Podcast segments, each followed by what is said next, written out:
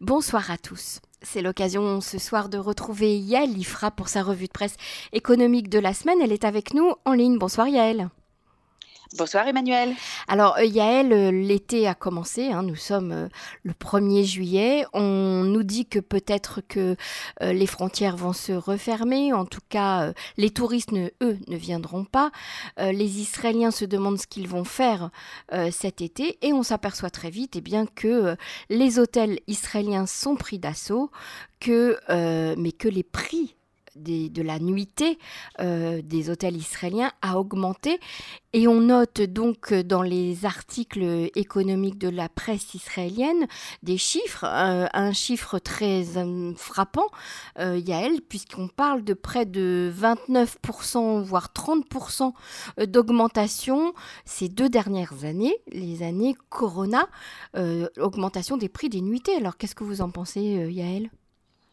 Bah, il, faut regarder le, secteur du tourisme euh, euh, dans sa complexité et avec euh, toutes ses composantes, parce que effectivement, dans le dernier plan de sauvetage entre guillemets de l'emploi qui a été publié par le ministère des Finances et dont le volet tourisme est en préparation, eh bien, euh, on parle effectivement de sauvegarder l'emploi du secteur du tourisme, et en particulier de mettre en place un système euh, euh, de, de, comment on appelle ça, de sans solde progressif, c'est-à-dire de chômage partiel, comme on appelle ça en France, à savoir que les salariés du tourisme qui ne travailleraient pas à plein temps recevraient un complément de salaire de, du, du bitoire Léomi pour pouvoir compléter leurs revenus. Alors évidemment, Emmanuel, comme vous le faites remarquer, ça ne vient pas du tout euh, en, collaboration, en corroboration de ce que vous venez de dire sur les hôtels qui sont pleins à craquer, puisque nous, ce qu'on voit euh, vu de la Knesset, c'est les syndicats hôteliers qui viennent nous dire que euh, c'est la misère, ils ne peuvent pas rouvrir.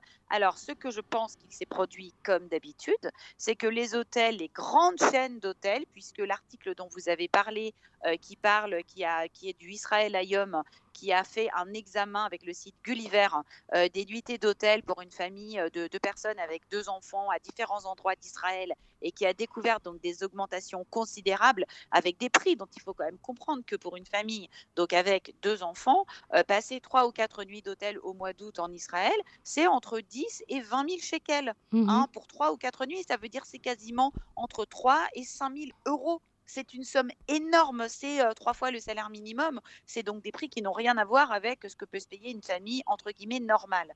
Donc effectivement, les grandes chaînes d'hôtels ont les reins solides. Elles ont très très rapidement récupéré leur marge, en particulier grâce au tourisme dit intérieur, au, euh, séminaire, euh, au tout ce qui se passe avec les entreprises, tout ce qui ne peut plus se faire à l'étranger.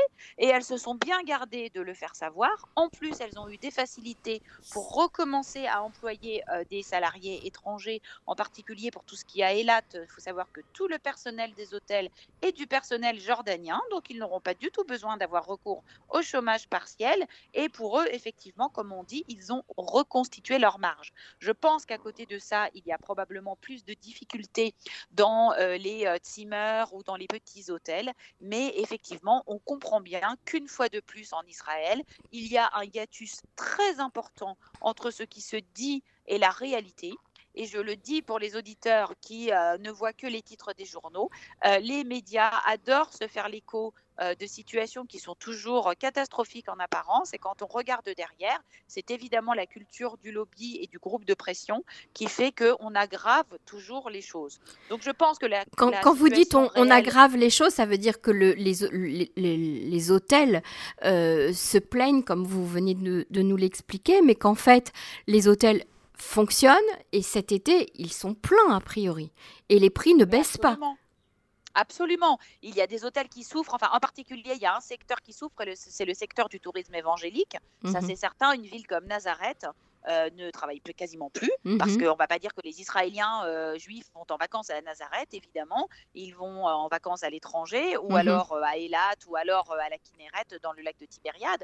Mais effectivement, à part ces poches de tourisme, et effectivement certains hôtels de Tel Aviv, hein, qui ont l'habitude d'accueillir des touristes étrangers, mais qui se sont très très largement déjà reconvertis dans le tourisme intérieur, dans la location d'appartements type de, de chambres d'hôtel louées un peu comme des appartements. Je pense qu'effectivement, les difficultés ne sont pas du tout si graves qu'on le dit. Désolé une fois de plus de casser un peu le, consensus. Et que effectivement, pour les employeurs du tourisme, vers lesquels tout le plan de sauvetage euh, d'Avigdor Lieberman est dirigé, ça n'est pas si grave. De toute façon, c'est ce qu'on voit se profiler très clairement au ministère des Finances, et on va en parler par la suite, c'est que euh, les mesures sont plutôt dirigées vers les employeurs que vers les salariés, hein, et euh, c'est évidemment les idées d'Avigdor Lieberman qui se reflètent dedans. Cela étant, dans le secteur du tourisme, on a aussi d'autres catégories qui ont été touchées, et en particulier, on en parle énormément, ce sont les guides touristiques, les guides, qui eux Mhm. évidemment. Donc il s'agit, bon, c'est pas non plus une énorme population, Emmanuel, il y a à peu près 6000 guides touristiques en Israël. Et effectivement, pour eux, c'est très très compliqué, euh, puisque tous ceux qui étaient euh, spécialisés dans une certaine clientèle qui vient de l'étranger n'ont plus du tout de travail. Et mhm. là, vraiment, il s'agit d'une spécialisation. Et donc, eh bien oui, là, on va leur demander euh, malheureusement, en attendant que les touristes reviennent, de, soit de faire autre chose, soit d'essayer de se trouver une reconversion, soit pour tous ceux qui ont plus de 45 ans, ils auront une rallonge de chômage. Mais c'est vrai que pour eux, la situation est assez sinistrée. Donc il faut faire la différence quand on parle du secteur du tourisme entre qui emploie et qui est employé. Et effectivement, je pense que euh, le tourisme intérieur ne suffira pas à compenser et que cette, toutes ces publications dans les médias, ainsi que les déclarations du ministre, du nouveau ministre euh, de, euh, du tourisme, Yoel Rosbozov, euh, viennent pour conforter l'idée qu'on va demander un effort aux hôtels, puisque les hôtels israéliens sont parmi les plus chers du monde. on le sait, il n'y a aucune justification à ces prix qui sont pratiqués. Et l'année dernière, Benjamin Netanyahu avait demandé aux Israéliens de faire un effort. De toute façon, ce n'est pas seulement qu'il a demandé de faire un effort, il nous a fermé les portes du pays. Et donc, tout le monde est allé en vacances en Israël. Les hôtels ont été pleins à des prix délirants, mais comme les gens étaient restés enfermés pendant 3-4 mois, eh bien, écoutez, ils ont moins regardé. Puis il y avait quelque chose de patriotique dans le fait de partir en Israël. Et là, on se rend compte que les hôtels euh, ont rouvert, le marché est rouvert, les Israéliens ont recommencé à voyager euh, pas autant qu'avant, mais quand même dans des proportions importantes. Et c'est Naftali Bennett maintenant qui a appelé les Israéliens à ne pas, à ne pas voyager à l'étranger. Oui, tout à fait. Oui, alors bon voilà, c'est très sympathique. Hein. Donc quand on a 20 000 shekels à mettre pour deux nuits d'hôtel ou quatre nuits d'hôtel, c'est très bien, mais je ne sais pas une fois de plus à qui s'adresse le gouvernement, à qui s'adressent les politiciens israéliens, à qui s'adresse-t-on quand on tient des propos comme ça? Je ne sais pas, mais si c'était en France, je dis franchement, les, les médias seraient en train de brocarder quelqu'un qui se permet de dire à des familles qui ont été touchées par le chômage et qui ont galéré toute l'année, euh, bah, allez-y, pourquoi vous dépensez pas 15 000 shekels pour trois nuits d'hôtel? On ne comprend pas très très bien de quoi il s'agit. Il faut absolument faire pression sur ces hôteliers qui s'en mettent plein les poches. Il est évident qu'il n'y a pas eu d'augmentation des charges. Loin de là, les entreprises israéliennes ont été arrosées de centaines de millions de shekels d'aide. Une fois de plus, Emmanuel, je me permets d'être un petit peu moins consensuel. Je peux vous dire que pour toute personne, on en a déjà parlé, qui se balade dans les rues, il y a des nombreux restaurants qui sont en travaux, où on a tout refait.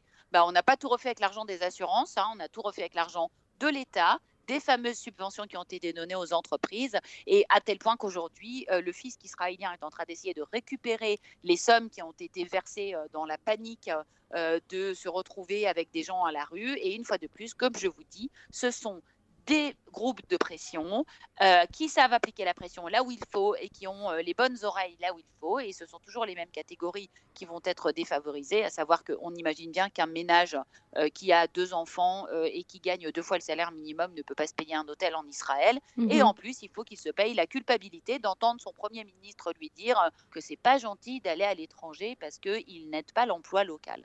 Bon, voilà, je vous rappelle également que donc, les femmes de ménage jordaniennes ne sont probablement pas payées des milliers des cents et que dans l'hôtellerie, les salaires sont réputés particulièrement bas. Je mhm. le sais puisque quand je suis arrivée en Israël comme Ola Khadasha, comme nouvelle immigrante, venant du, du, du euh, secteur de la restauration, je m'étais renseignée sur l'hôtellerie de luxe et on m'avait immédiatement dissuadée en me disant que les salaires étaient très bas. Mhm. Donc on comprend bien où va l'argent.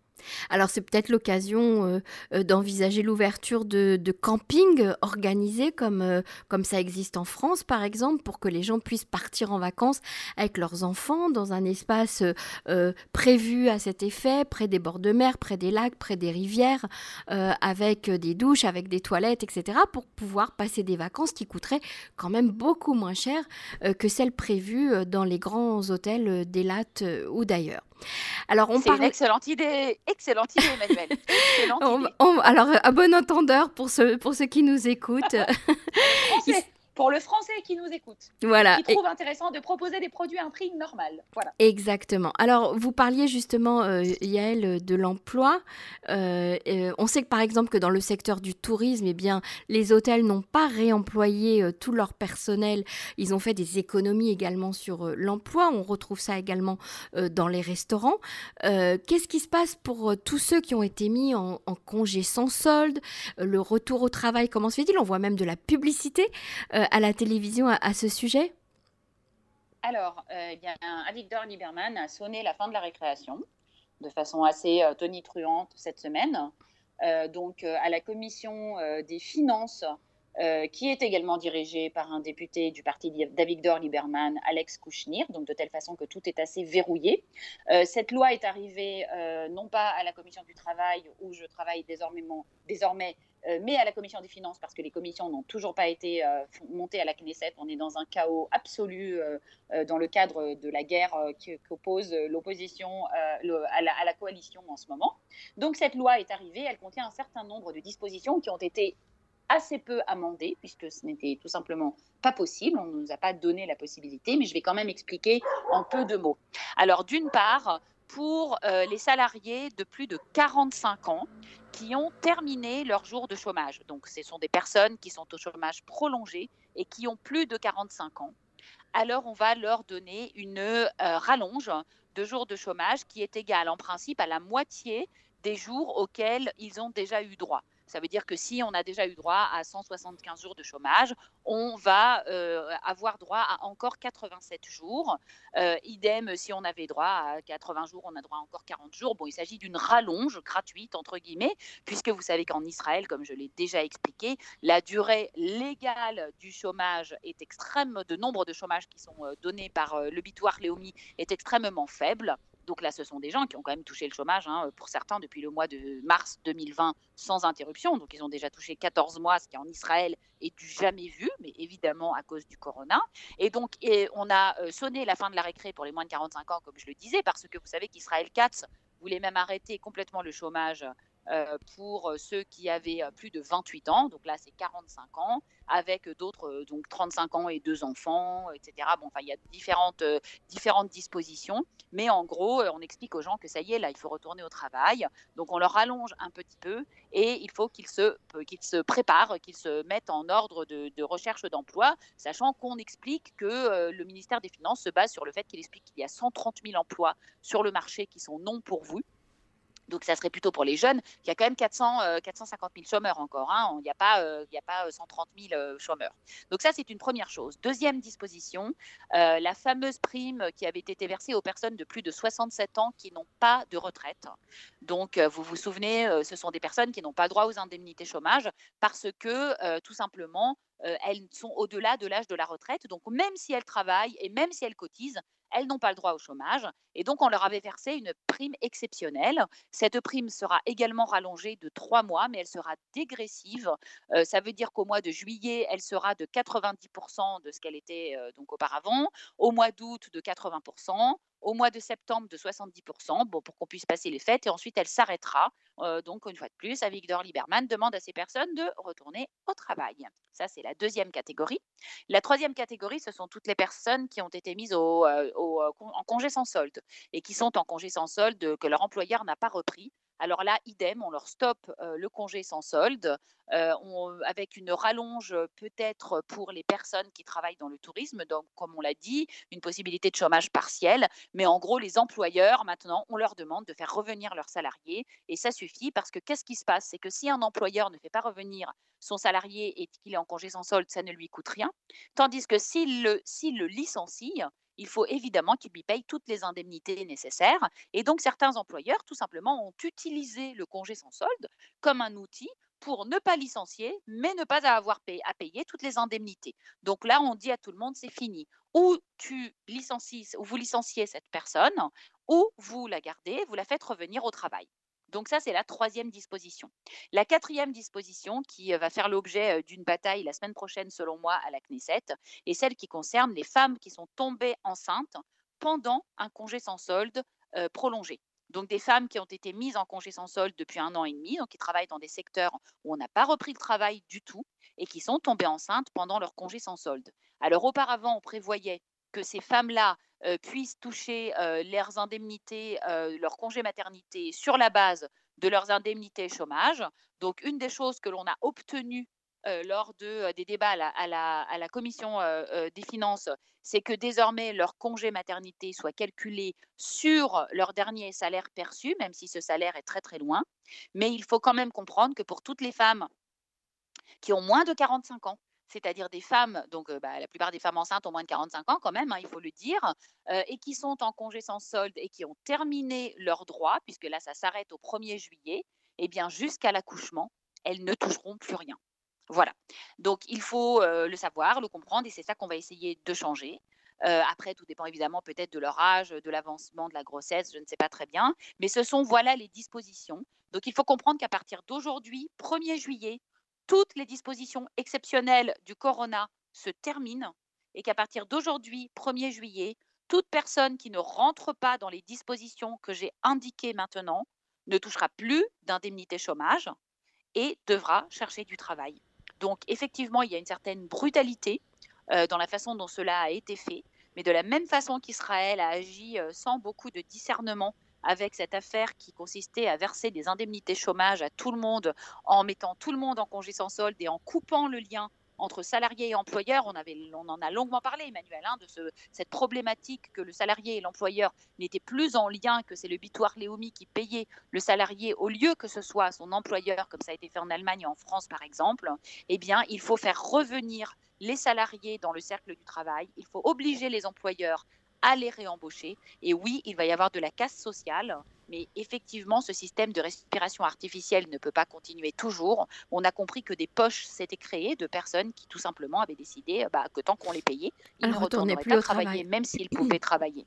Voilà, donc euh, voilà, euh, euh, la façon dont on fait les choses en Israël est toujours un petit peu étonnante, on va dire, mais là, il y a des laissés pour compte et on va essayer de traiter petit à petit au sein de la commission du travail, d'obtenir pour eux les avantages qu'ils auraient dû avoir, en particulier, effectivement, les femmes enceintes comprend que c'est quand même très très problématique parce que si on est déjà aujourd'hui enceinte de 5 mois, euh, c'est pas aujourd'hui qu'on va trouver du travail avec un gros ventre. Il hein. faut quand même le mmh dire, c'est pas du mmh tout facile de trouver du travail quand on est enceinte. Donc il faudrait au moins, au-delà d'un certain avancement de la grossesse, leur compléter des indemnités chômage jusqu'à la naissance. Mais tout ça, ça va être vu la semaine prochaine. Donc voilà euh, le tableau pour euh, toutes les personnes qui sont aujourd'hui au chômage ou en congé sans solde de ce qui va se passer.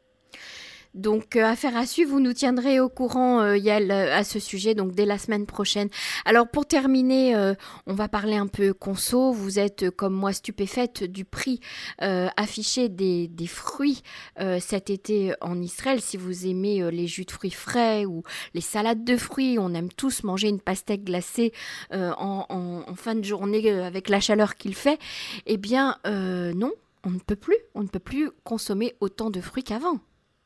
Oui, alors c'est tout à fait ça. Donc c'est le complément euh, du, euh, de, ce qu'on a, du sujet qu'on a fait la semaine dernière. Tout où à fait. expliqué euh, comment donc les prix augmentaient parce qu'il n'y avait pas assez de production et qu'on exportait et qu'on n'importait pas suffisamment ou pas du tout. Mhm. Et là aujourd'hui, je voudrais simplement me faire l'écho aussi de plusieurs articles qui sont parus parce que du coup les journalistes évidemment essayent de comprendre. Et donc là c'est un autre article qui essaye de comprendre qui s'en met plein les poches dans cette histoire qui gagne de l'argent Parce que vous savez, au début, quand j'ai commencé à m'intéresser à ce sujet, un coup, je lisais un article qui disait c'est la faute de l'État.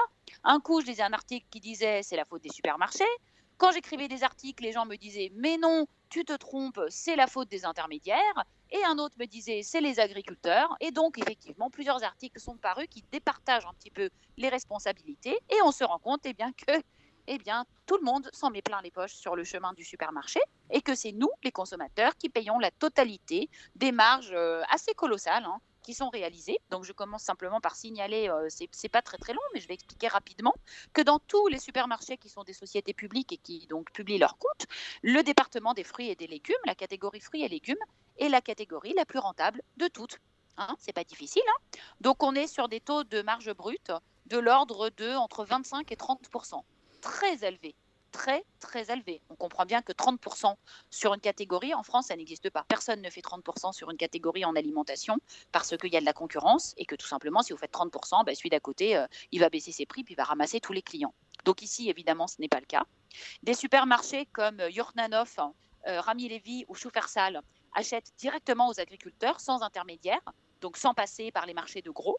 Donc on imagine bien en plus que la marge est encore plus colossale parce qu'ils peuvent faire pression sur les agriculteurs. Attendez, on n'est pas arrivé aux agriculteurs parce qu'ils ne sont pas malheureux. Hein. J'ai commencé par la fin. Donc les supermarchés gagnent beaucoup d'argent. Et effectivement, les fruits et les légumes sont les plus rentables et c'est avec les produits laitiers. Hein. Mais bon, ça évidemment, on ne va pas s'en étonner vu le, prix des vu le prix des yaourts. Et ensuite, on redescend. Donc, quand on ne parle plus euh, des supermarchés qui achètent directement aux agriculteurs, donc il s'agit des autres chaînes, genre Tiftam, Fresh Market, euh, les chaînes qui sont un petit peu moins grandes, hein, euh, des chaînes qui existent aussi dans tout le pays, et qui, elles, achètent à, un grossiste, le plus gros des grossistes, qui, comme d'habitude, a quasiment un monopole. Qui donc s'appelle, oh là là, je ne trouve plus son nom, mais c'est des d'Arôme, quelque chose comme ça, euh, voilà, Bicoureis Day d'Arôme, excusez-moi. Et donc cette chaîne-là, Bicoureis Day d'Arôme, eh bien elle aussi, elle, vient d'acheter euh, une société de foodtech, une société d'agritech, elle vient de monter une société d'investissement hors bancaire avec laquelle elle fait des prêts aux agriculteurs, Emmanuel, hein, comme ça la boucle. Ah oui, ils ont carrément créé ah leur, bah, leur microcosme à eux, donc. Exactement. Donc cette société, elle aussi, une marge brute de 25%, d'accord? Donc, euh, elle explique tout net bah, qu'il faut bien qu'elle gagne sa vie, qu'elle rend un service, c'est normal. Donc, elle achète à l'agriculteur, elle se prend entre 20, 25, 30% de commission et elle, et elle revend au supermarché. Alors, elle explique qu'elle a des camions, un service logistique, etc. Oui, enfin bon, quand même, c'est quand même des prix qui sont très, très importants. Donc, voilà, je continue à descendre la chaîne. On arrive évidemment aux agriculteurs. Donc, alors, on est inondé par le lobby agricole euh, en Israël de déclarations sur euh, l'agriculture s'effondre, euh, c'est une catastrophe, les agriculteurs n'en peuvent plus, tout est cher. Bon, c'est vraiment une propagande, mais éhontée parce que oui, tout est cher, mais du coup aussi pour nous, tout est très très très très cher. Les agriculteurs, pour beaucoup d'entre eux, gagnent très très bien leur vie. Hein, vraiment très très bien leur vie. Il suffit d'avoir été se balader dans un mochave du centre du pays pour euh, voir un petit peu les maisons euh, dans lesquelles habitent euh, les agriculteurs. Beaucoup ne travaillent pas du tout avec des méthodes qui sont très, très, très, très, comme on va pas dire par rapport à la technologie, hein, mais je veux dire tout le monde utilise des travailleurs thaïlandais et étrangers dont ils se plaignent en permanence qu'ils sont trop chers, de façon assez honteuse. Il y a eu d'ailleurs il y a trois ans tout un scandale parce que les agriculteurs refusaient de mettre de côté pour la retraite des travailleurs thaïlandais alors que le gouvernement thaïlandais exigeait que l'on cotise pour ces, euh, pour ces salariés qui travaillent hein, euh, entre 10 et 15 heures par jour dans des conditions quand même très difficiles, qui sont les seuls à vouloir travailler dans ce secteur, exactement comme en France aujourd'hui, il n'y a plus que des Moldaves et des Polonais qui travaillent dans l'agriculture. Donc, il y a quand même des marges qui sont assez importantes. Les méthodes de travail ne sont pas toujours excellentes, la rentabilisation pas forcément bonne, les surfaces agricoles pas forcément suffisantes, mais il y a beaucoup d'agriculteurs qui gagnent très bien leur vie et qui exportent, Emmanuel. Souvenez-vous, hein, qui exportent à prix d'or euh, ce que nous, nous n'avons, la production que nous ne voyons pas. Et dernière chose, alors là où tout le monde est d'accord pour taper sur quelqu'un, eh bien c'est l'État dont on a déjà expliqué en détail la semaine dernière la responsabilité euh, par le fait que le ministère de l'Agriculture défend le lobby agricole et euh, lui donne la possibilité euh, de, prendre, enfin de le protège de façon artificielle et l'empêche de se rendre plus efficace. Et l'année prochaine est une année de Shemitah, donc une année pendant laquelle la production agricole en Israël est interdite à la consommation sous certaines conditions. Mhm. Et donc, on apprend la semaine dernière la tenue d'une table ronde parce que les, euh, en fait, le ministère de l'Agriculture autorise les producteurs agricoles à s'organiser en cartel et à ajuster leurs prix ensemble, hein, donc tout à fait sympathique. Et donc, ça s'appelle des tables rondes. Donc, la table ronde de la pomme de terre, Emmanuel, s'est réunie il y a deux semaines. Le protocole a filtré euh, dans la communication et on a ainsi appris que les agriculteurs s'étaient coordonnés entre eux et s'étaient consultés pour savoir comment faire pour détruire l'excédent de production de pommes de terre pour que surtout les prix ne baissent pas. Voilà. D'accord. Donc le consommateur. Euh, alors, euh, ce qui est toujours très étonnant, euh, Yael, c'est que le consommateur, eh bien, continue d'acheter à quel que soit le prix. il ne sort pas dans la rue pour manifester. Il ne boycotte pas les produits. En tout cas, ceux qui ne peuvent pas se les payer, bien sûr, n'en achètent plus. Mais en tout cas, on continue à consommer quel que soit le prix affiché. Et ça, c'est quelque chose qui nous surprend toujours, nous Français.